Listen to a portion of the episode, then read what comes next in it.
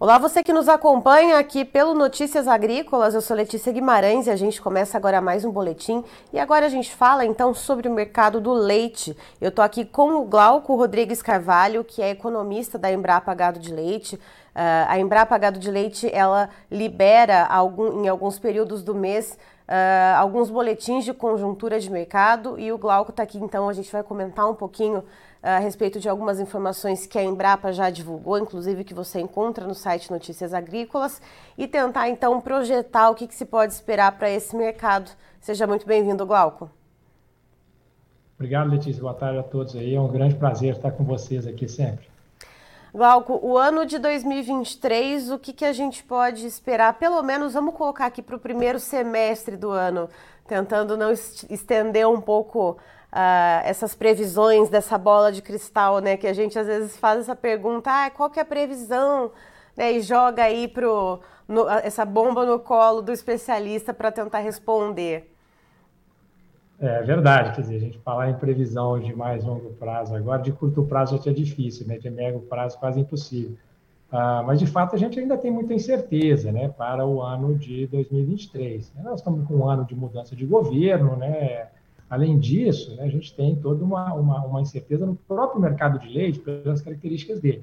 O que a gente está vendo agora, que dá para a gente tirar algumas inferências, é a gente termina o ano, o ano de 2022, a gente termina com queda na produção, com queda no consumo. Foi um ano complicado, principalmente ah, em termos de, de rentabilidade, numa parte do ano, a gente começa o ano com a rentabilidade muito ruim no campo e termina com rentabilidade ruim. E no meio desse período, né, função dessa rentabilidade mais baixa então nós tivemos aqueles picos de preço que foi notícia uh, no Brasil todo e chegou ao consumidor. O fato é que a gente vira o ano com volume de estoques na mão da indústria relativamente pequeno. Nós tivemos problemas de clima também importantes, né, de seca, principalmente no Rio Grande do Sul, que afetou a, a produção e tem afetado a rentabilidade dos produtores. E nós tivemos um excesso de chuva que também atrapalhou né, a captação de leite é, no Sudeste, no Centro-Oeste, enfim. Então a gente começa o ano assim, não, não, com uma disponibilidade de leite ela até relativamente baixa. Né? Isso tem já elevado alguma pressão ah, nos preços dos derivados lá, que a gente está vendo nos últimos 15 dias, preço de leite HT, preço de queijo mussarela, ah, tendo alguma recuperação, né, uma alta de preço. Lembrando que esses preços, o leite HT chegou a R$ reais no meio do ano passado, terminou o ano próximo de R$ reais. Então, ele teve uma queda importante, agora a gente está com ele aí na casa de 4,20 para o para a, no preço industrial. A gente está tendo já alguma recuperação e uma boa parte disso é porque a entre safra ela vem se aproximando. Daqui para frente a produção de leite não cresce mais né, uhum. né, em, em, em, uma região. E essa, essa, essa tendência de recuo acaba limitando um pouco a disponibilidade do produto, isso causa uma, uma alta de preço. Acho que o produtor vai ver um pouco esses preços subindo aí uh, nos próximos meses. A intensidade é algo que a gente vai ter que monitorar, até porque se ela é alta, acontece o que aconteceu no ano passado, desestimula consumo, né?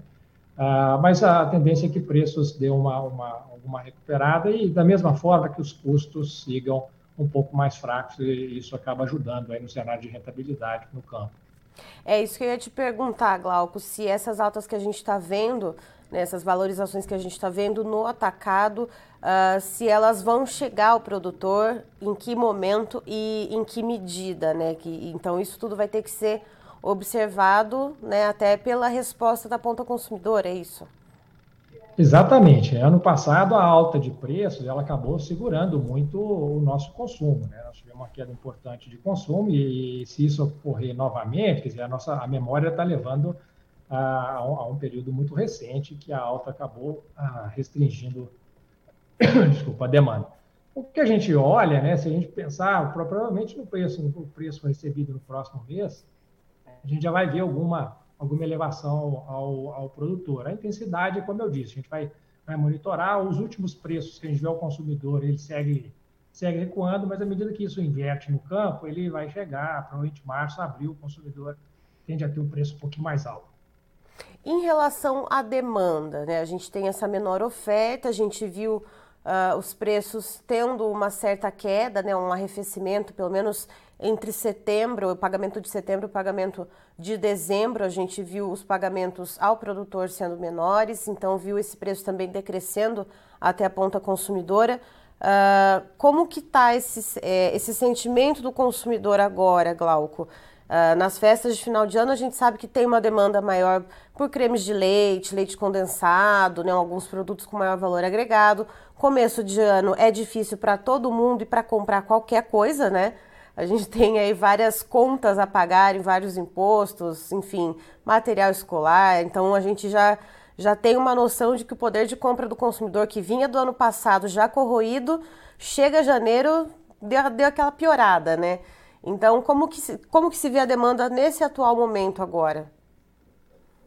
É, de fato, assim, eh, não dá para esperar muito da demanda nesse momento. Ela vem, ela vem se recuperando lentamente. Não é uma demanda que está vindo muito forte, é, pelo, pelo, até pela alta que a gente viu de preço acumulado no ano passado. No final do ano você tem, como você disse, uma venda melhor de queijo, uma venda melhor de creme, de leite.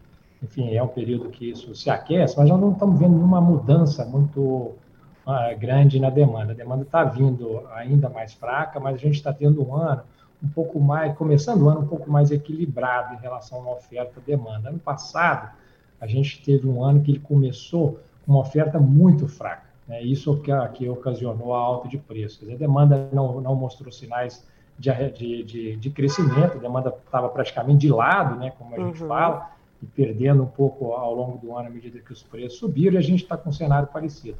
Se a gente olhar um pouco para frente, dizer, o, que, o que pode é, contribuir para a gente ter uma demanda um pouco melhor, mas nada expressivo, é que a gente tem uma, estamos, nós estamos vendo uma inflação um pouco mais baixa, né, isso acaba ah, contribuindo para ter uma, uma, sobra maior né, de, de, orçamento, então acho que esse, é esse é um ponto positivo. No mercado de trabalho, o desemprego ele segue desacelerando, então a gente também tem uma, uma, uma um melhor uh, poder de compra do ponto de vista de renda do consumidor, uh, mas as previsões de crescimento econômico ainda são muito fracas. Né? Nós estamos falando do último relatório do Banco Central, trouxe um crescimento próximo de 0,8%. Se a gente olhar que a população cresce 0,7% ao ano, a gente, a gente estaria numa renda estagnada de um ano para o outro, né, de 2023. Então, não tem nenhum crescimento econômico muito forte para dar um impulso grande na demanda. Mas, a gente tendo uma inflação um pouco mais baixa, o desemprego continuar desacelerando, e se os preços do lácteo, dos lácteos não tiver um repique muito forte no meio do ano, e, e dependendo do, do, retorno da oferta, né, eu acho que isso tende a acontecer, não igual aconteceu no passado, a gente tem aí um cenário ah, mais equilibrado dentro do mercado brasileiro. E essa oferta um pouco mais reduzida que a gente vê agora nesse começo do ano, Glauco, uh, apesar da gente né, saber que está entrando, já começando a querer se avizinhar o período de entre safra, uh, ela é comum para esse momento ou não? A gente vê de fato né, um, uma oferta um pouco mais enxuta e de alguma forma atípica ela, ela, ela está mais enxuta. A gente, eu, eu, diria que o, o, setor como um todo ele encolheu. Né? Se a gente pegar o 2020, 2019, a gente tinha um volume maior do que o volume que a gente está tendo nesse momento.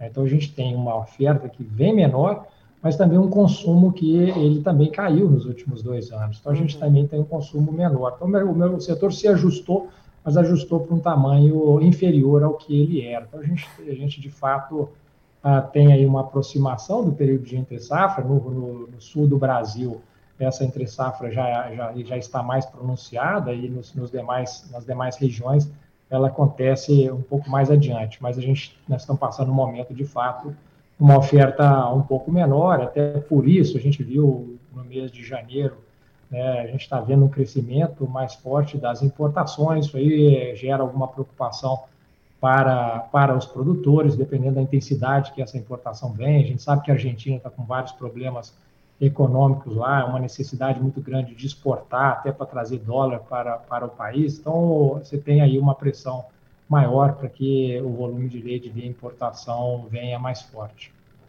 Ou seja, então é preciso observar como que vai caminhar essa questão da oferta e agora olhar bastante para a demanda, né? Porque a oferta, se a gente tem já uh, essa entre safra perto né, de entrar, de, de começar agora, o, o, ponto de atenção nesse momento é a demanda. Exatamente, acho que o ponto de atenção é, é na demanda.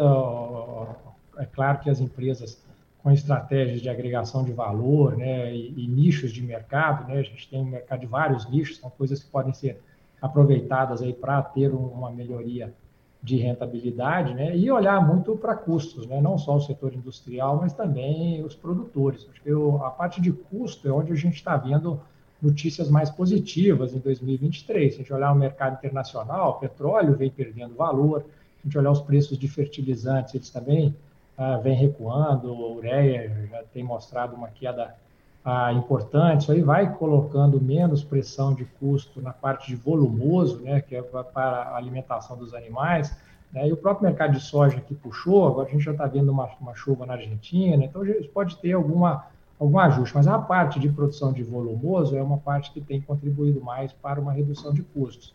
Mas, obviamente, que o produtor tem que ah, estar com isso muito bem ah, bem controlado, né, para que ele possa fazer uma gestão melhor. Mas acho que o custo de produção esse ano ele tende a incomodar menos do que aconteceu no ano passado. É claro que com riscos, nós temos ainda uma safrinha de milho ah, para ser plantada, as exportações de milho foram muito fortes, estão fechando o ano com estoques relativamente baixos, então tem que ter uma atenção ao, ao clima, mas uma atenção muito grande na parte de gestão para fazer boas compras e conseguir um custo menor para ter uma rentabilidade melhor na atividade.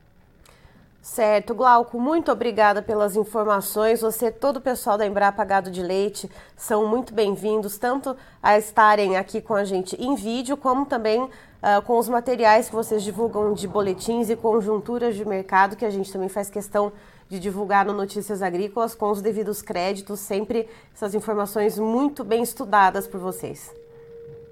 A tá Joia Letícia, obrigado. É, a gente fica muito feliz, agradeço. É sempre um prazer estar aqui com vocês e contribuindo aí com, com o noticiário, com as informações relevantes que vocês levam aí para todos os setores do agronegócio.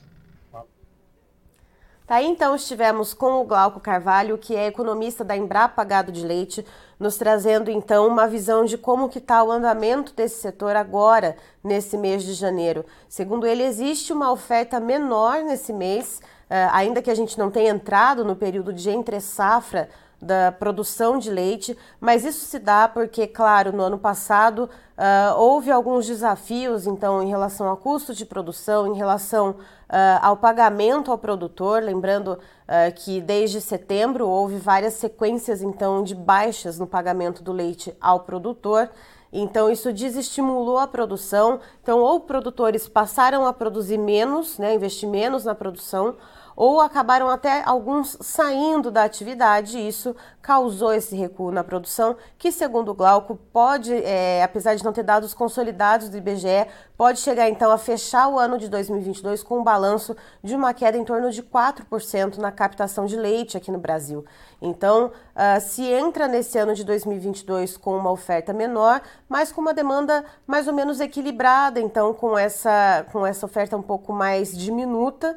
Né? A gente tem então uh, preços em, em, alta, né? começando a aumentar no atacado, justamente por essa questão da oferta mais enxuta. Isso deve chegar em algum ponto ao produtor e também deve chegar em algum momento à ponta consumidora. Mas fato é que esse aumento não pode ser tão explosivo na ponta consumidora, senão a gente vai ver novamente o que foi passado pelo setor em agosto do ano passado, quando os preços de leites e derivados atingiram um pico nas gôndolas do supermercado, o consumidor se afastou e aí sim, né, houve um excesso de oferta de leite que descambou então para uma queda uh, sequencial nos pagamentos ao produtor, desestimulando de fato então a, a, atividade leiteira. Então é preciso observar agora, segundo o Glauco, como que vai ser o andamento da demanda, principalmente, já que com a aproximação do período de entre safra, a gente sabe que a oferta ela vai se escassear ainda um pouco mais.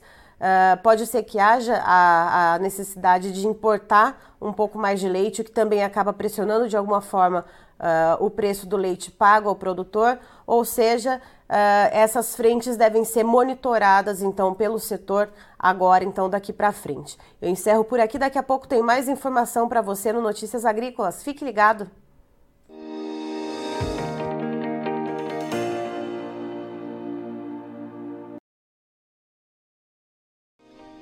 Se inscreva em nossas mídias sociais. No Facebook, Notícias Agrícolas. No Instagram, arroba Notícias Agrícolas. E em nosso Twitter, arroba Norteagri. E para não perder nenhum vídeo, não se esqueça de nos acompanhar no YouTube e na Twitch Notícias Agrícolas Oficial.